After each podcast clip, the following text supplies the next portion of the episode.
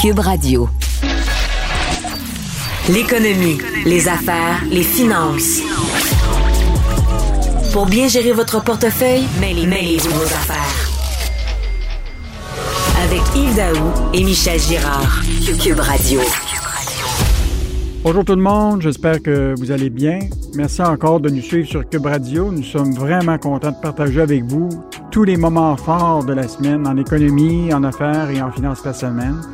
Et cette semaine a été une semaine où on avait la tête dans les nuages, dans les airs et dans l'espace. Le feuilleton touchant l'avenir de Transat s'est poursuivi avec le refus d'Air Canada de prolonger la date butoir du 15 février pour l'achat du groupe euh, québécois euh, Transat.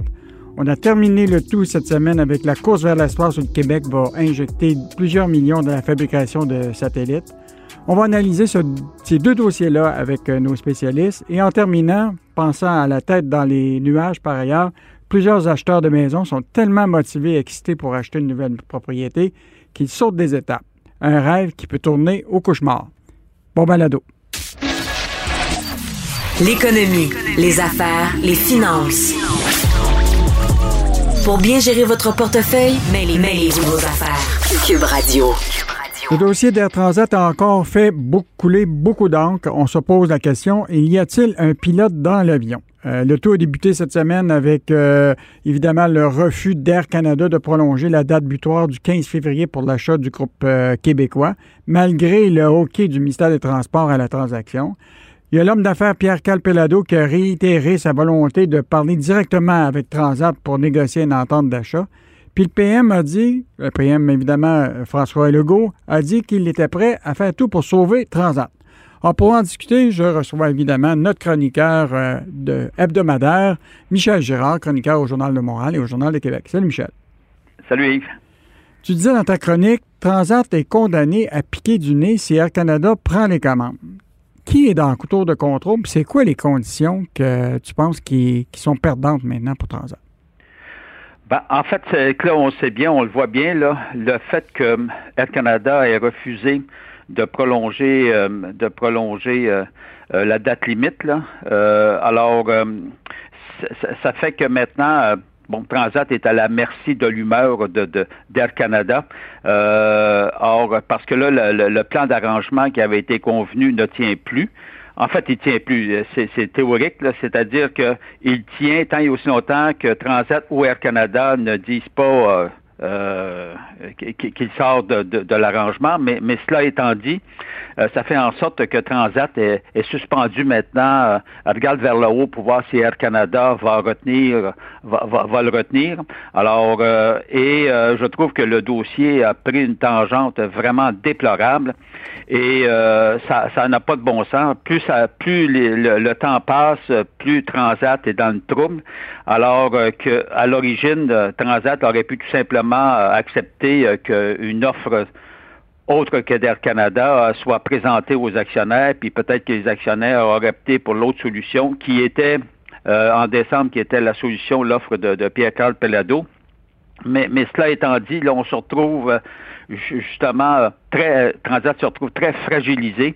Et puis, tu sais, là, je, je regarde aller le dossier. Bon, écoute, on aurait eu les moyens là euh, au Québec, là, avec euh, que ce soit Pierre-Carl Pelado, mais en plus, on sait que des, parmi les gros actionnaires de, Transat, il y a, il y a, il y a le, il y avait le, fonds de, solidarité de la FTQ, il y avait la caisse de dépôt et de placement. Mhm. Alors regarde, le gouvernement Legault, le fonds de la FTQ, la caisse de dépôt, Pierre-Carl Pelado ou un autre euh, ou un autre ou une autre entreprise mhm. qui, qui, était intéressée à Transat aurait pu se lier ensemble et puis justement assurer la survie de Transat. Alors qu'au moment qu'on se parle, Dieu sait que la survie de Transat euh, ne tient plus qu'à un fil. Hmm. Puis en plus, ben, tu as vu quand même les conditions qui ont été euh, imposées euh, dans le cadre de l'accord du ministère des Transports à, à, ah, Canada. mais là, ça ne tient pas la route, ça.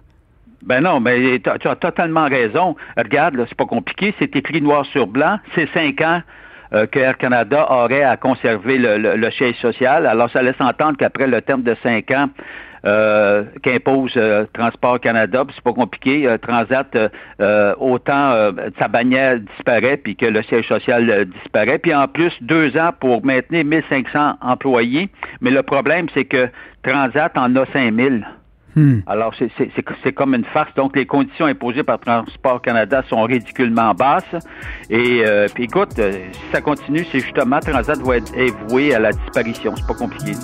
Bon, ben, on va suivre ce dossier-là. On verra. Le PM, euh, François Legault, a quand même dit, et même euh, son ministre de l'Économie, qui était prêt à faire tout pour euh, sauver Transat. Donc, on se verra leur volonté politique à, le faire.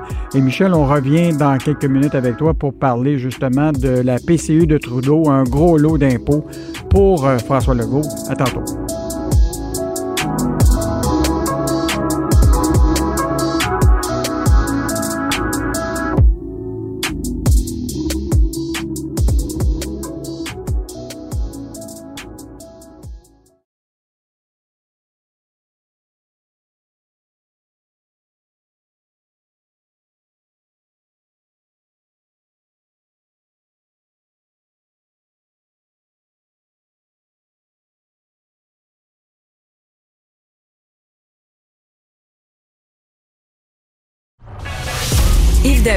Michel Gérard démystifient, informent et analysent le monde des finances. Pour que vous puissiez enfin vous mêler de vos affaires. Cube Radio. Tout le monde sait actuellement qu'il y a environ entre 700 000 et 800 000 euh, Québécois qui, s'en vont, ce qu'on appelle des touristes euh, hivernants, qui traversent la frontière américaine chaque année à destination de la Floride, euh, vers le Sunshine State en vue de fuir l'hiver québécois. Et depuis des années, là, on voit que les, même des, gens souhaitent que le temps euh, passé euh, en Floride soit extensionné de 6 à, 8 mois euh, comme, comme délai. Mais il y a aussi des Québécois qui font affaire, des restaurateurs, des, des hôteliers. Mais maintenant, il y a des entreprises ou une entreprise qui se spécialise en sécurité et surveillance des maisons euh, qui a développé une niche en Floride et on reçoit euh, son co-fondateur et euh, propriétaire, M. Russell Miller. Bonjour, M. Miller. Bonjour, comment allez-vous? Très, très bien, vous. Est-ce que vous êtes en est-ce que vous êtes en Floride présentement? Tout à fait. Oui, oui. en Floride, oui, depuis des mois à préparer l'aventure et, le commerce. Hum.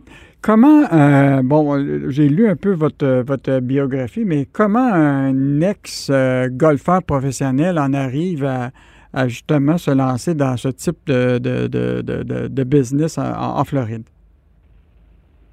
Bien, c'est sûr qu'on dirait que le goût est, venu euh, très jeune. Euh, mon amour pour le golf a fait que, que j'ai eu l'avantage et le plaisir d'aller à l'université à Tampa, en Floride. Mm-hmm. Donc voilà, mes, premiers bons goûts de la Floride sont vraiment restés.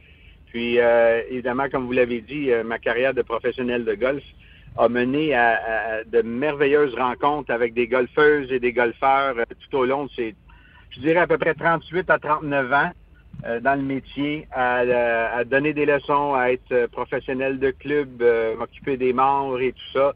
Donc, service à la clientèle, des belles relations. Euh, souvent, on dit une, partie de golf avec quelqu'un euh, de 4-5 heures, c'est tellement privilégié hmm. euh, qu'on a développé des super belles relations. Donc, vous pouvez imaginer au fil des 38 années, tous les golfeuses et les golfeurs que, j'ai rencontrés, qui ont, comme vous l'avez dit, sont des potentiels snowbirds. Hmm. Des oiseaux de la neige qui adorent la Floride, qui aiment continuer à pratiquer leur sport favori. Fait que c'était, ça a été assez simple pour moi de, de faire le, suivi là-dessus. Puis euh, j'ai mis deux et deux ensemble, puis euh, tellement de gens qui me posaient des questions sur le marché de la Floride, sur euh, aller prendre même des leçons de golf en Floride. Après ça, mm. bien évidemment, se loger en Floride. Puis fil en aiguille, ben on a vraiment décidé, mon partenaire, qui est une belle histoire aussi, qui était aussi mon roommate à l'université, on a gardé une super belle relation. Donc, il était d'origine américaine, il était américain de, du New Jersey. Et puis, on a fait équipe ensemble, puis on a développé ça, cette euh, Ice Palm, euh, un petit jeu de mots dans la glace et les palmiers. Alors, on part de la glace, on s'en va au palmier, puis... Euh, Mais expliquez-nous un petit peu comment ça, fonctionne, l'idée de la surveillance de, de, maisons en Floride pour des, des, des C'est quoi les services concrets que vous offrez? Ben écoutez, évidemment, quand vous quittez votre maison, euh, toutes sortes de choses peuvent arriver. Puis là, voilà, euh, c'est d'avoir des yeux. Je vous dirais que plusieurs personnes ont, ont, dû avoir quelqu'un, parce que évidemment, partir pour 6 à 8 mois, ça prend quelqu'un. Souvent, c'était le voisin ou le, le gérant du, euh, du building euh, des condominiums. Mais euh, on a amené ça à une étape un peu plus, plus professionnelle en rentrant membre de l'association, la National Home Watch Association, qui, qui, qui, regroupe tous les gens qui veulent faire ça comme commerce, comme professionnel. Ben voilà, comme vous avez posé la question, les services, ben c'est évidemment de surveiller la maison, mais vraiment d'avoir une entrevue avec le propriétaire de la maison, puis vraiment voir qu'est-ce qui sont les besoins importants de cette maison-là. Donc, évidemment, oui, l'air climatisé est primordial, surtout quand vous quittez, exemple, au mois d'avril, puis vous allez connaître peut-être seulement qu'au mois d'octobre. Euh, les mois les plus chauds en Floride, c'est tellement important d'avoir un air climatisé qui fonctionne très bien.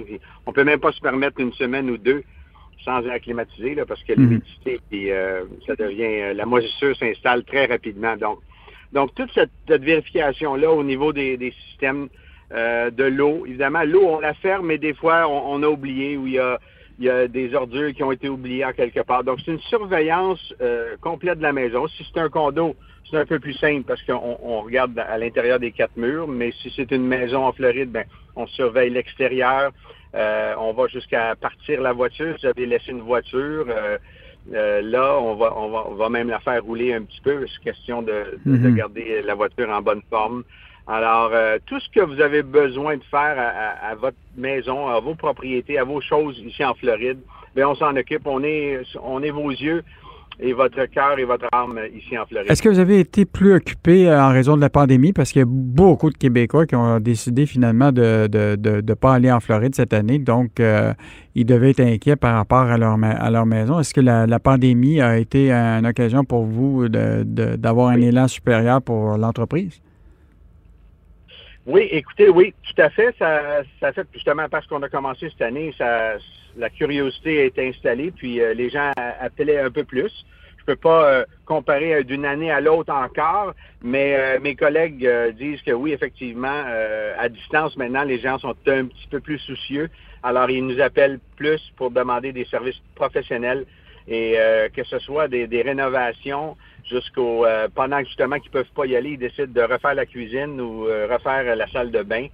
Ben, on est là pour surveiller les travaux, puis être vraiment là pour euh, un, signe de confiance pour eux. Fait que oui, ça, il y a eu une augmentation euh, des services euh, demandés parce que justement, il y a moins de, nos Québécois collègues qui sont là à cause de la pandémie. Est-ce que vous faites les maisons de plus modestes ou vous faites des maisons de gens qui sont relativement riches?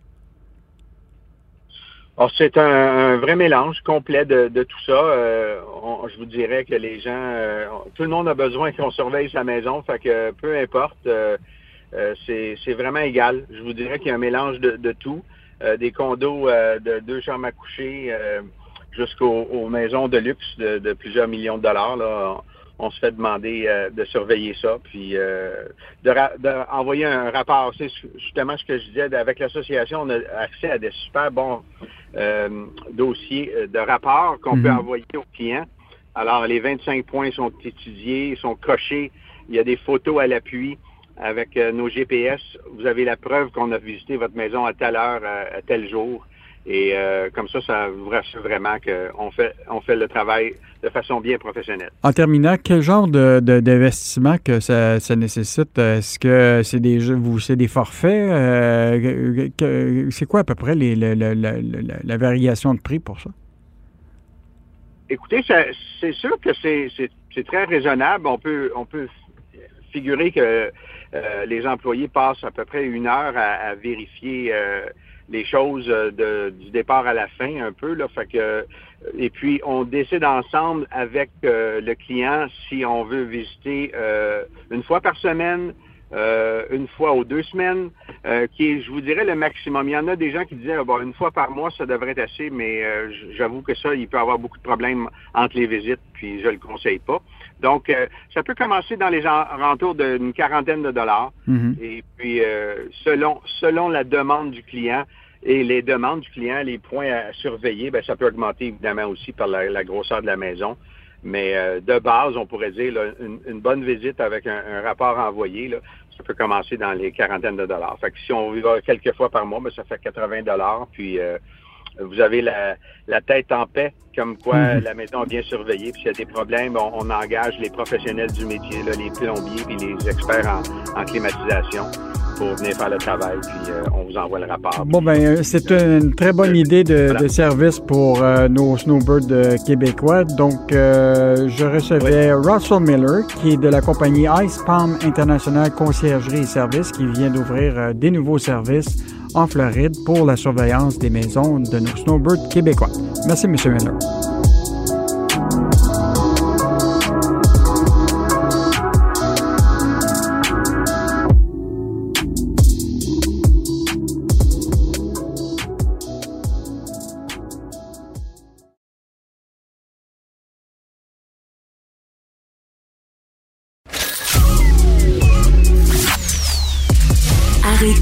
Sur une scène. J'ai eu mon Yves Daou et Michel Girard vous rendent la monnaie de votre pièce. Vous écoutez Mêlez-vous de vos affaires avec Yves Daou et Michel Girard. Cube Radio. On dit souvent que l'inflation est seulement à 1% euh, mais la réalité pour beaucoup de consommateurs est souvent tout autre quand ils se retrouvent euh, au marché. Euh, en fait, des fois, on se pose la question, est-ce que Statistique Canada est souvent un peu dans les patates? Et pour en parler, euh, évidemment, on reçoit notre chroniqueur en alimentation, euh, Sylvain Charlebois du Laboratoire de sciences analytiques en agroalimentaire de l'Université d'Alousie. Salut Sylvain. Bonjour Yves. Évidemment, dans ta chronique, je lisais ce matin, euh, Statistique Canada indique souvent des taux d'inflation alimentaire qui avoisinent le 1% mais avec ton laboratoire et votre université, vous avez observé souvent que les prix euh, d'augmentation d'un pour cent, c'est pas la réalité. Ben c'est ça. En fait, euh, euh, Statistique Canada a une méthodologie qui fait en sorte que lorsque les prix changent rapidement, j'ai l'impression qu'on mesure mal la volatilité des prix. Alors c'est pour ça que souvent, là, si les gens se demandent, bon, pourquoi Statistique Canada euh, présente des chiffres qui n'ont pas d'allure, ben, c'est un peu pour ça. Donc, ils font une collecte de données, mm. mais il y a toujours un retard sur ce qu'ils rapportent. Nous, ce qu'on voit euh, dans nos chiffres, c'est vraiment, vraiment différent. Le taux d'inflation qui été annoncé euh, cette semaine pour janvier était de 1,2% je crois. Mm-hmm. Nous, on prétend que c'est au-dessus de 3 donc, c'est pas c'est pas une grosse, grosse différence. Et puis, les gens s'en rendent compte. Là. Les salaires bougent à peine. Et puis, on doit payer plus cher à l'épicerie. Alors, les gens s'en rendent compte pas mal. Hmm. Dans ta chronique, tu parles beaucoup du phénomène. Bon, on voit les prix augmentent pour euh, certains euh, produits, mais ce qui est encore plus fascinant, c'est que de plus en plus, les produits qu'on achète, euh, ben, on voit que le contenu rapetisse. Tu appelles ça la, la, fameuse shrinkflation. Explique-nous ça, ce phénomène-là. Moi, j'ai appris cette semaine qu'il y a un mot français, c'est réduflation. Donc, shrink je voulais en, parler dans ma chronique parce que c'est un concept que je pense que tout le monde connaît, mais ça peut-être pas le nom. Il y a un nom, c'est un phénomène qui existe depuis, euh, je pense, je dirais à peu près 20 ans. Euh, ça s'est accentué, le phénomène s'est accentué euh, durant la grande crise de 2008-2009, la crise financière. Dans le fond, ce qui est arrivé, c'est que les, les manufacturiers, l'industrie agroalimentaire ne voulaient pas faire trop peur euh, aux consommateurs avec des prix plus élevés. Alors, au lieu de jouer avec les prix, on a décidé de jouer avec les quantités et diminuer les coûts. Alors, si vous vous rendez compte que, je sais pas, moins de chips dans votre sac, moins de biscuits dans votre emballage ou euh, peu importe, si vous remarquez qu'il y a moins de bacon, et puis il y a, effectivement moins de bacon par, euh, par quantité, là, on appelle ça shrinkflation, euh, réduflation. Alors, et ça, c'est quelque chose, j'ai l'impression, qui est mal mesuré par Statistique Canada aussi. Donc, on doit payer plus pour obtenir la même quantité ces jours-ci. Est-ce qu'il y a des consommateurs qui se sont plaints de, cette réalité-là? Parce que, euh, effectivement, tu reviens au fameux sac de chips. Là. Euh, souvent, la moitié du sac, c'est de l'air maintenant. Oh oui, non, absolument. En fait, euh, ben, j'entends parler, il y a des gens qui se plaignent de ça depuis à peu près 15 ans, mais mm. ça s'est empiré. Cette semaine, euh, Kraft Heinz et Conagra, les deux ont annoncé euh, que les prix vont augmenter au centre du magasin pour le non périssable, le, mm. ketchup, tous les produits, la, la, sauce à salade. bon, moi, je pense pas que les prix vont augmenter. Je pense que les quantités vont Alors, je demande à tout le monde de surveiller ça de près parce que c'est subtil, hein? on, s'en rend pas compte. D'ailleurs, il y a un an, on faisait une chasse aux, aux œufs de Pâques, on avait oublié un œuf Cadbury. Tu sais, les, les oui, oui. Mm. là, mm. cinq ans avant, puis on s'est rendu compte que l'œuf avait 10 grammes de moins. Euh, ben, c'est comme ça qu'on s'en rend compte. Sinon, euh, on s'en rend pas compte. Là. Évidemment, avec l'augmentation des, euh, des, des, prix, ben évidemment, les gens, comme tu disais, les salaires n'augmentent pas, mais évidemment, les gens vont courir après les rabais. Puis il y a un phénomène très connu, ben, on en a beaucoup parlé là, dans le journal, qui est le, le, le, couponnage, là, les gens là, qui décident qu'ils prennent le, Publisac ou les circulaires, puis ils en, font un, euh, pas une business, mais l'idée, c'est qu'ils suivent ça, puis ils peuvent sauver souvent 500 dollars par mois en épicerie. Euh, ce phénomène-là, euh, comment tu l'observes, toi? Ben, moi d'abord, quand j'ai lu l'article, j'ai été inspiré. Franchement, là, c'est quelqu'un qui se prend en main, qui, bon, son, son histoire, c'était pas drôle, là, mm-hmm. pas d'emploi, mère de famille. Euh, elle s'est pris en main, elle a créé une business. Il y, a toujours moyen de sauver de l'argent. Avec une stratégie, on, sauve de l'argent. Le couponing est certainement une chose. Nous, ce qu'on on se rend compte au niveau du comportement, il y a des choses qu'on peut faire rapidement pour sauver de l'argent. D'abord, arrivez pas au magasin avec le ventre vide. Ça, c'est la pire affaire. Allez acheter des choses que vous n'avez pas de besoin. Deuxièmement, on s'est rendu compte qu'en amenant les enfants, si vous avez le choix, là, Amenez pas vos enfants parce que vous allez acheter des choses. Et plus que vous passez de temps dans le magasin, plus que vous allez acheter des choses que vous n'avez pas besoin non plus. Alors, limitez votre euh, visite à, je sais pas moi, 25 à 30 minutes si vous pouvez. Hmm. Ce sont des petites choses qu'on peut faire pour sauver de l'argent, mais le couponing, à mon avis, là, on n'aurait pas gêné. Là. Il y a beaucoup, beaucoup d'argent qui est disponible pour les consommateurs. Tu, tu fais référence dans ta chronique au fait qu'on devrait s'abstenir de faire des achats en ligne. Pour quelle raison? Parce que les prix sont plus chers, puis il y a peu d'aubaines. Peu ou pas d'aubaines. C'est rare. Euh, si on se déplace, on va être récompensé. Si on reste à la maison, euh, évidemment, c'est pratique, là. Et puis, il y a de plus en plus de gens qui le, font parce qu'ils n'ont pas le choix. Euh, surtout en hiver. Mais si vous pouvez vous déplacer, c'est certain que vous allez avoir accès à plus d'aubaines. Puis en plus, souvent, il y a, souvent des, tablettes qui offrent des produits dont la date de péremption est, la journée même ou le lendemain.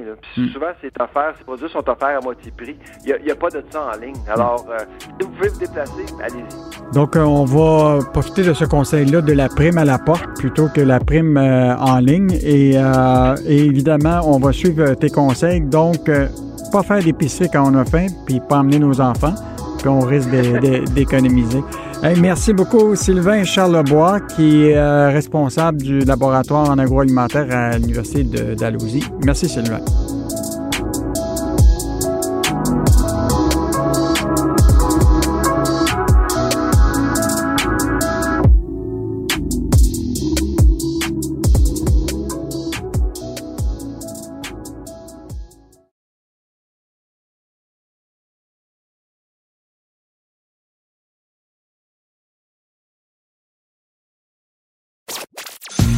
L'argent fasse le bonheur, mêlez-vous de vos affaires.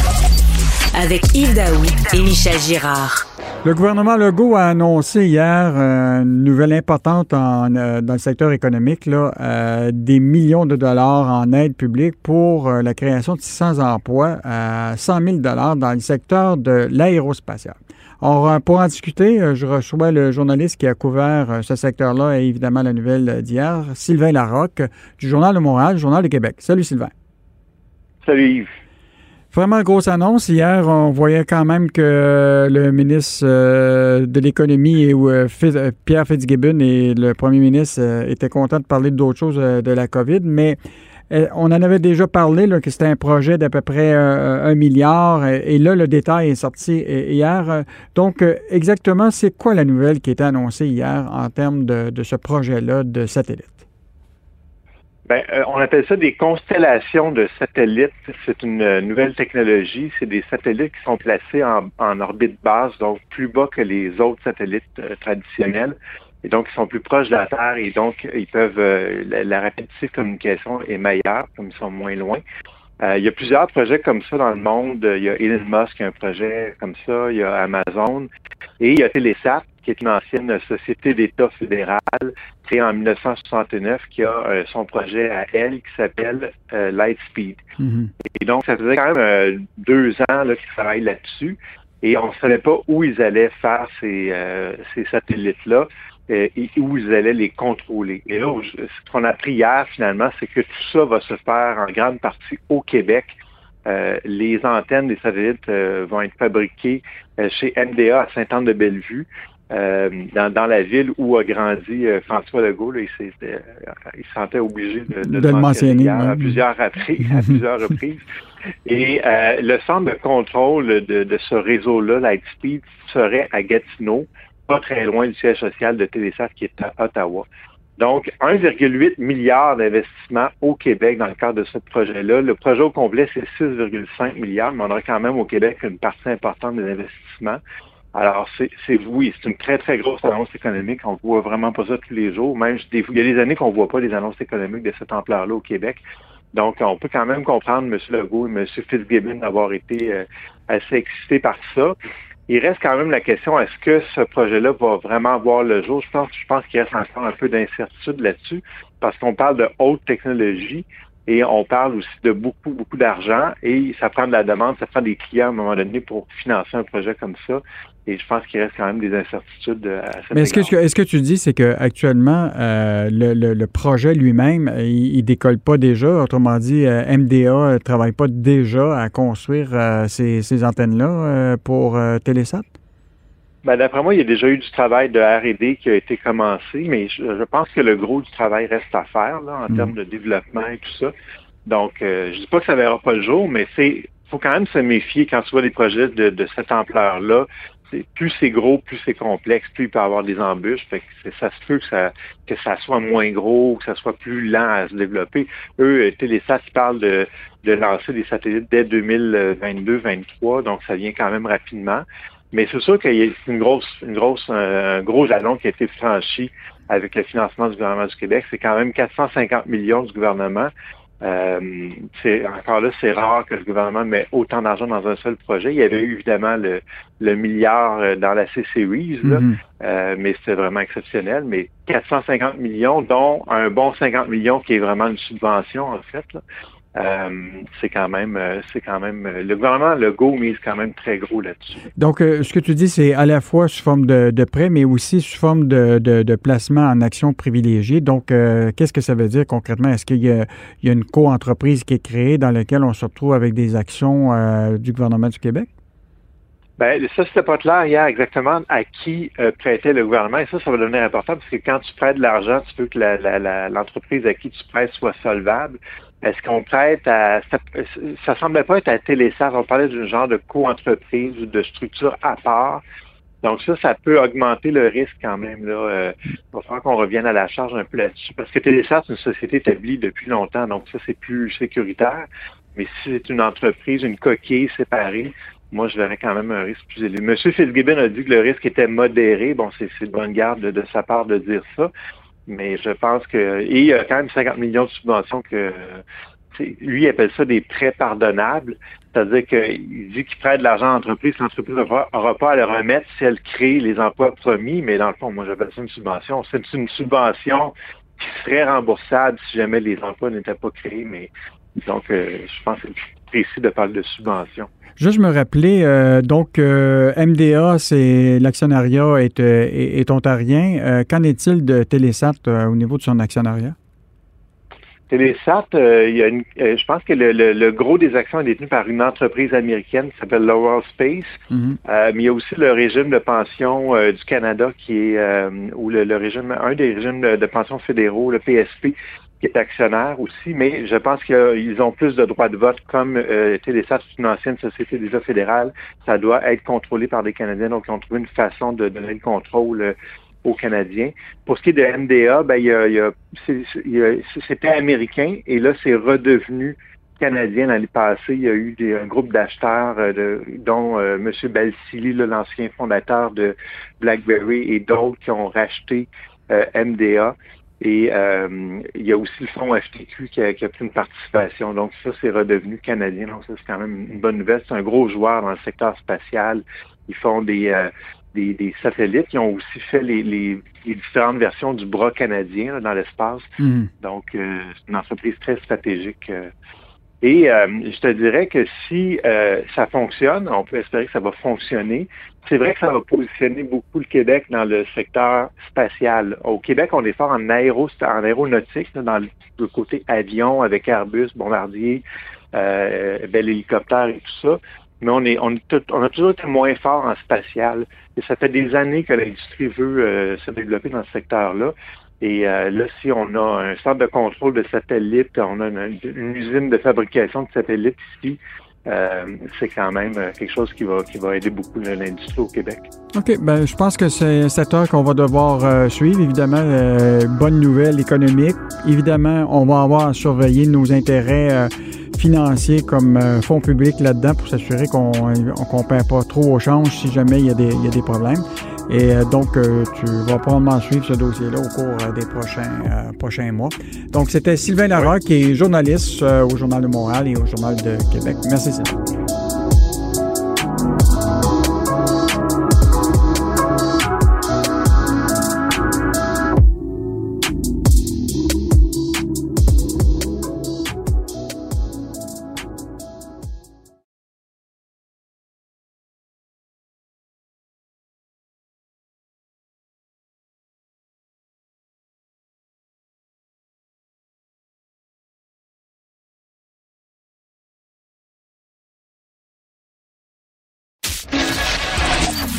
L'économie, les affaires, les finances.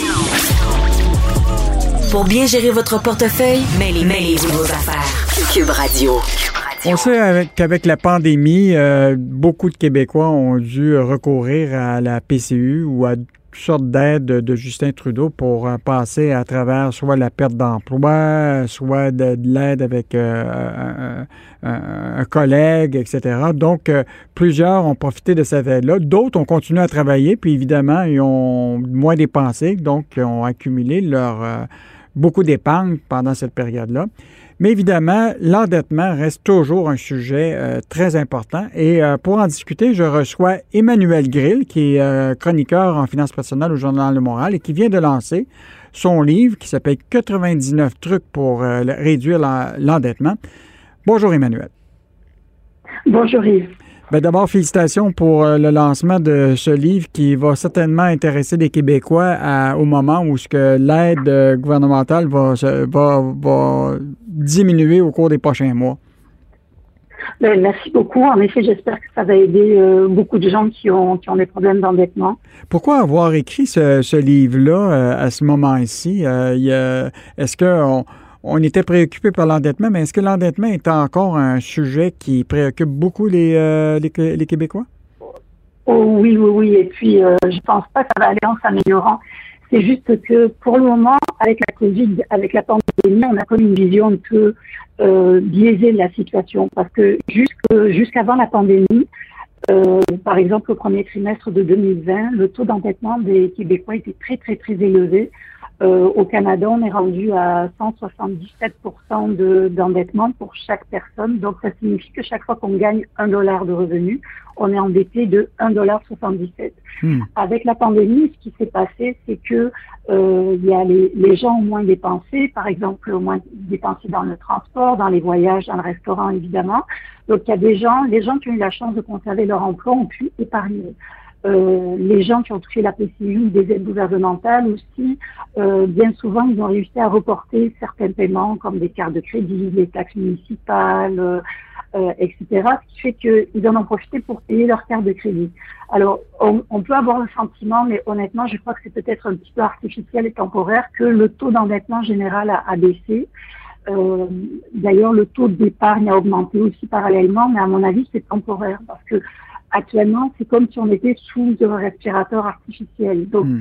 euh, avec les aides gouvernementales. Mais tôt ou tard, bon, ça, ça va revenir à la situation euh, d'avant la pandémie et puis l'endettement va, va revenir à son niveau d'antan parce que c'est très difficile d'échapper à l'endettement aujourd'hui parce que les instruments de crédit sont très nombreux. Il y a des cartes de crédit, il y a des marges hypothécaires, il y a des marges de crédit ordinaires. Donc, et puis la société de consommation dans laquelle on vit est, remplie de, de, tentations. Donc, il faut vraiment être très très fort et avoir beaucoup de volonté pour échapper à l'endettement. Aujourd'hui, on est on est toujours tenté d'acheter quelque chose et c'est pour ça, bien souvent, on est obligé d'avoir recours au crédit parce mmh. qu'on n'a pas nécessairement les liquidités mmh. nécessaires. Alors, voilà, Mais quel est-ce qu'on peut on, peut-tu identifier justement ces comportements-là euh, qui sont à peu près communs à tous ceux qui, qui s'endettent? C'est quoi les, ces, ces euh, comportements-là? oui, ben, en fait, euh, l'endettement, c'est vraiment un sujet tabou.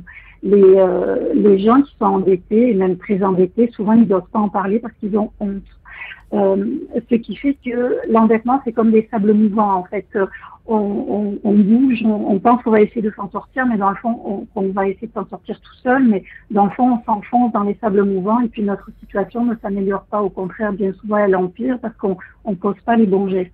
En fait, une des raisons aussi pour lesquelles j'ai voulu écrire ce livre, c'est pour aider les gens à réaliser que l'endettement, euh, il faut en parler justement parce que quand on en parle, on, on, réalise quelle est la situation dans laquelle on est, puis mmh. surtout, on va chercher de l'aide.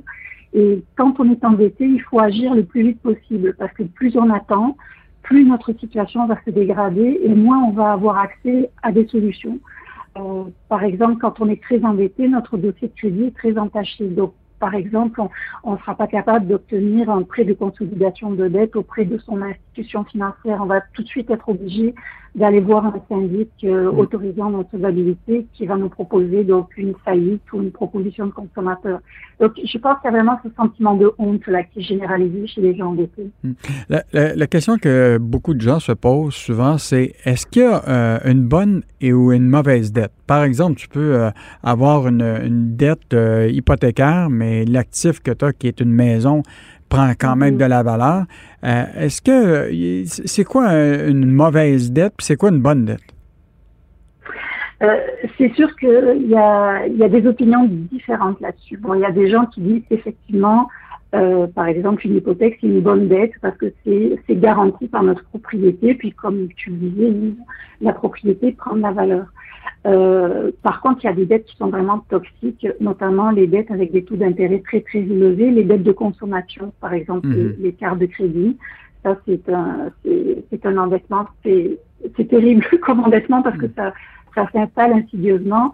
Euh, bien souvent, euh, on, on, va payer seulement le, le, paiement, on va effectuer seulement le paiement minimum chaque mois, ce qui fait qu'on ne sera jamais capable de faire baisser le capital.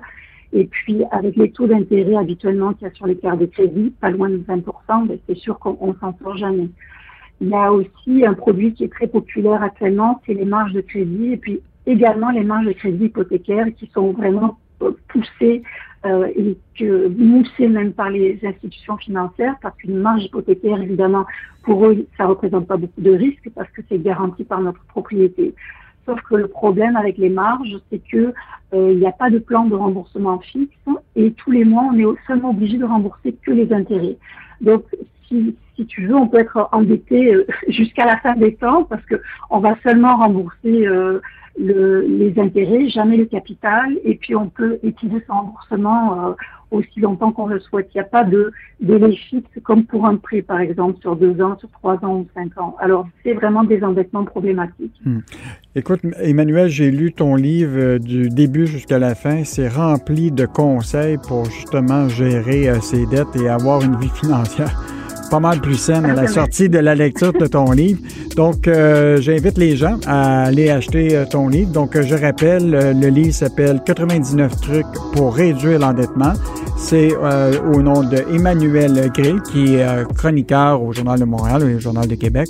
Merci Emmanuel et bonne chance dans la vente de ton livre.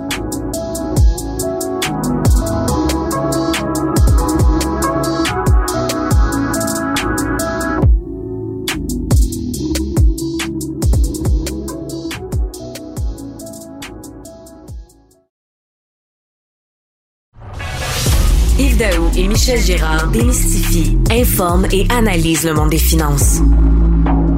Pour que vous puissiez enfin vous mêler de vos affaires. Radio. On parle beaucoup de la folie immobilière. De plus en plus d'acheteurs de maisons sont tellement motivés et excités à acheter une nouvelle propriété que des fois, ils sautent des étapes à l'achat. Donc, un rêve qui peut euh, tourner euh, au, cauchemar. Donc, euh, pour parler de tout ce qui touche l'immobilier puis justement l'achat d'une maison, je reçois Stéphane Desjardins, qui est chroniqueur au Journal de Montréal et au Journal de Québec. Salut Stéphane. Salut, ça va bien? Ça va bien, toi? Écoute, dans une de tes chroniques, là, ce qui était fascinant, c'est que tu as rappelé aux gens que justement, quand on ajoute une propriété, là, c'est beau une fois qu'on a passé le contrat, mais il y a plein de frais cachés qu'il ne faut jamais oublier quand on pense à acheter une maison. Rappelle-nous ces fameux frais cachés-là. Ben, il y a des frais euh, qui sont intrinsèquement liés à la transaction. Euh, concrètement, es comme pas, tu peux pas passer à côté, euh, par exemple, des, de la taxe de bienvenue, les fameux droits de mutation. Mm-hmm. Ça, on parle de, souvent de milliers de dollars, 2,9% de la valeur de la propriété. Euh, il y a aussi les, le notaire. Euh, concrètement, les gens euh, négligent ça, mais ils ne devraient pas. On, engage souvent un inspecteur pour inspecter la maison pour savoir quels sont les problèmes qui sont liés à la propriété pour souvent négocier d'ailleurs le prix d'achat. Mm-hmm. il y a des fois le prêteur exige une évaluation. C'est il y a le certificat de localisation, euh, il y en a qui euh, trouvent que c'est une bonne idée d'acheter une assurance titre pour être bien certain que si que tu achètes, tu vas, il n'y a pas personne qui va te l'enlever à un moment donné. Euh, il y, a, à certains endroits, là, on parle de, de, faire analyser le sol pour éviter euh, d'avoir des problèmes, euh, par exemple avec la pyrotite ou des choses comme ça. puis finalement, ben, quand tu achètes une propriété neuve, il y a les taxes, TPS, TVQ. Fait que concrètement, là, on parle souvent de montants là, qui jouent entre 500, 700, 1000 pièces, 1500 pièces. Quand tu as 5, 6, 7, 8 affaires comme ça, là, tu peux te retrouver avec euh, une facture euh, imprévue assez élevée. Hmm. Autrement dit, les gens, des fois, ils négligent ces éléments-là, puis ils se retrouvent effectivement que le prix d'achat, euh, c'était beau, ils ont eu le financement, mais après ça, ils sont obligés d'aller sur une marge de crédit pour payer euh, tous ces frais euh, additionnels qu'ils n'avaient pas anticipés. Ben, l'autre affaire aussi, c'est qu'une fois que tu t'installes, euh, une fois que tu l'as acheté la maison, là, il y a des affaires que tu n'as pas pensé, par exemple, déménager. OK, il y a bien du monde qui déménage en chum, là, puis mm. ben, il faut louer un camion, c'est 300 mm. pièces puis là, puis là, tu payes la pizza, tu payes le kilométrage. Des fois, le kilométrage, c'est sous-estimé. Sinon, les déménageurs, euh, c'est facilement le 1000 à 2 à 3 000 pièces le déménagement. Mm-hmm. Euh, évidemment, il y a les frais de service public. Là. Euh, par exemple, certains, certains, le CAB, bon, je ne vais pas vous de faire la liste, certains demandent de, de, de, un acompte là, pour ouverture ouvrir le compte. Mm-hmm. Mais les choses qui sont le plus sous-estimées, Yves, c'est aménager la maison. Par exemple, faut bien mettre des stars, des rideaux dans les fenêtres. Mhm. Ben, c'est 30 à 600 pièces la fenêtre selon la taille de la fenêtre, puis le rideau, puis le type de rideau, le type de star. Euh, il faut s'acheter parfois des outils, une tondeuse, une souffleuse, des meubles de jardin. Mhm. Il y en a qui, qui veulent s'installer un système d'irrigation parce que ça fait toute une différence pour euh, entretenir la pelouse, je peux te le dire. Euh, c'est 3000 pièces ce système d'irrigation facile. Là. Mm-hmm. Les mètres de jardin, là, c'est 1000 pièces facile. Euh, si, euh, par exemple, il y a un puits ou un système septique, ben il faut, faut, le faire inspecter, c'est 200 pièces. Mm. Puis là, ben, on n'a pas parlé des électroménagers, là, là, on est parti en grand. Là, mm. facile, là, de, on parlait de, tantôt au début de l'introduction du marché qui est en pleine ébullition à Montréal et, à Québec, puis il y a tellement de surenchères actuellement.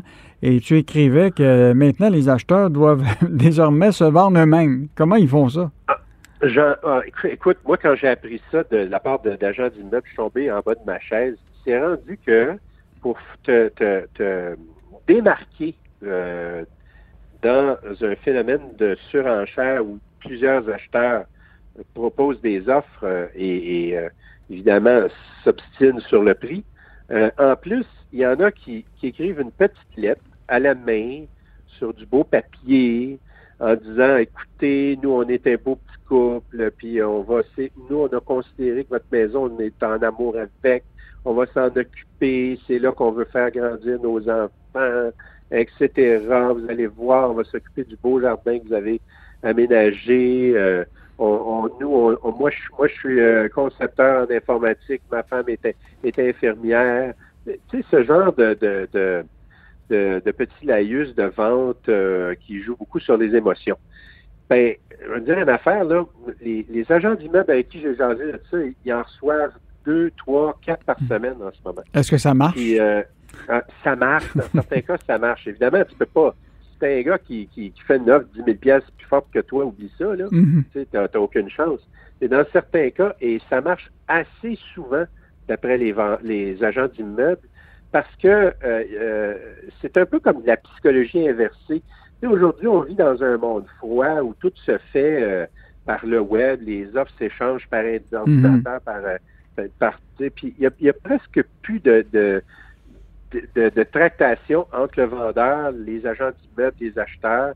Puis là, là, tu arrives avec une belle petite lettre, puis la photo de, tes deux enfants avec le chien, là. Écoute, ça a l'air que ça fonctionne très, très bien. Mais ça, ça, t'indique qu'on est rendu dans une époque un peu, euh, comment euh, t'expliquer ça, un peu froide, hein, mm-hmm. euh, pour, pour, dire, pour dire le moins. Mais oui, les petites lettres pour présenter sa petite famille, c'est un, un outil de plus pour être capable d'acheter des maisons qui sont convoitées. Hey Stéphane, on va continuer à te lire euh, dans le Journal de Montréal, Journal de Québec, euh, sur tous les, sujets de finances personnelles et évidemment euh, l'immobilier, parce que l'immobilier, il ne faut pas oublier, c'est un des actifs les plus importants des, des Québécois et c'est un achat qui est extrêmement important. Donc, c'était Stéphane Desjardins qui est chroniqueur au Journal de Montréal et au Journal de Québec.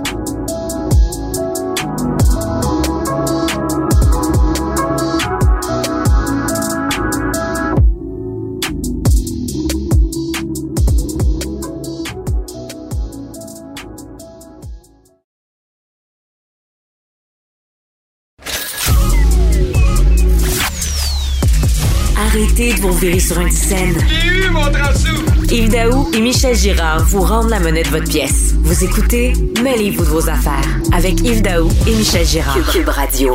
La PCU de euh, Justin Trudeau, là, on dit que c'est un gros lot euh, d'impôts pour euh, François Legault et pas juste François Legault, mais pour toutes les, les provinces. Là. À l'instar de tous les gouvernements provinciaux, le gouvernement Legault profite largement des nombreuses et alléchantes prestations que le gouvernement Justin Trudeau a versées en 2020 euh, aux prestataires. Et pour en parler, je parle encore avec notre chroniqueur euh, Michel Girard. Salut Michel. Oui, salut. Salut. Écoute, comment il se fait que les bénéficiaires de, de, la PCU de Trudeau vont profiter à François Legault? Ben, ce qui arrive, c'est que les prestations, euh, la PCE et toutes les autres prestations, il y en, a un paquet. Là. Il y en a pour euh, près de 200 milliards. C'est pas compliqué. Mm-hmm. Alors, ce qui arrive, c'est que ces prestations-là sont, sont imposables. Alors, alors, mais tu sais, que, que Justin Trudeau, que le gouvernement fédéral, c'est lui-même qui les verse, là. Puis on sait que quand on parle du gouvernement fédéral, c'est tous les contribuables canadiens, à, même nos impôts, nos taxes. Là. Mm-hmm. Euh, alors donc, euh, euh, il a versé. Alors que le gouvernement fédéral, bon, euh, reçoive, récolte de l'impôt et, des de l'impôt notamment sur les prestations. Bon, il n'y a rien là, ça va juste réduire la facture finale qu'il qu'il doit absorber par, par rapport aux prestations qu'il a versées aux victimes de la COVID-19.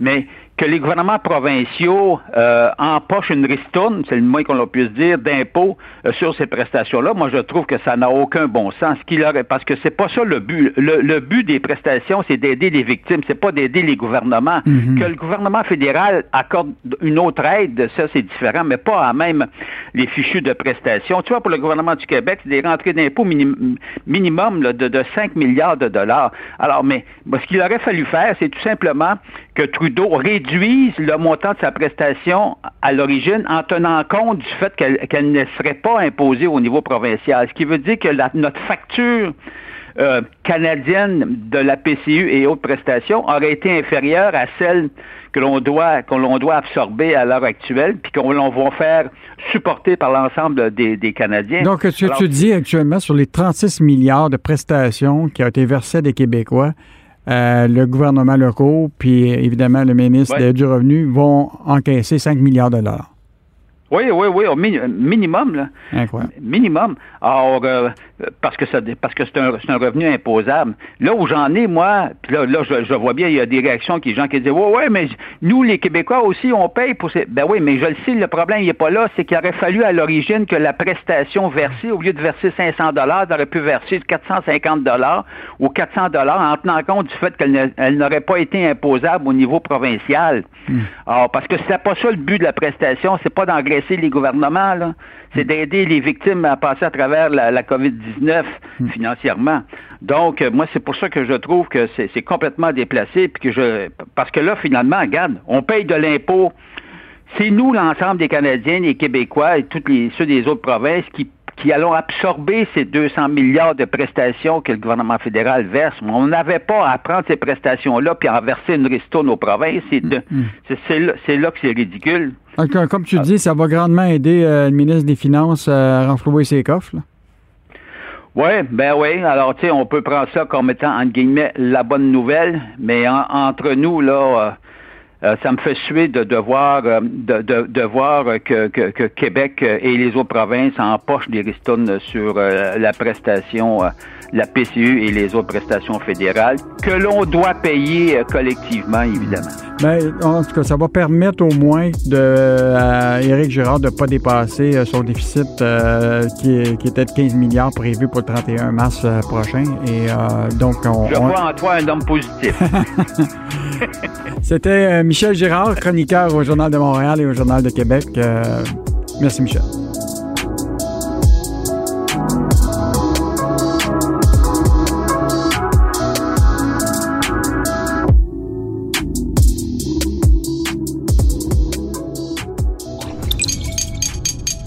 Cube Radio.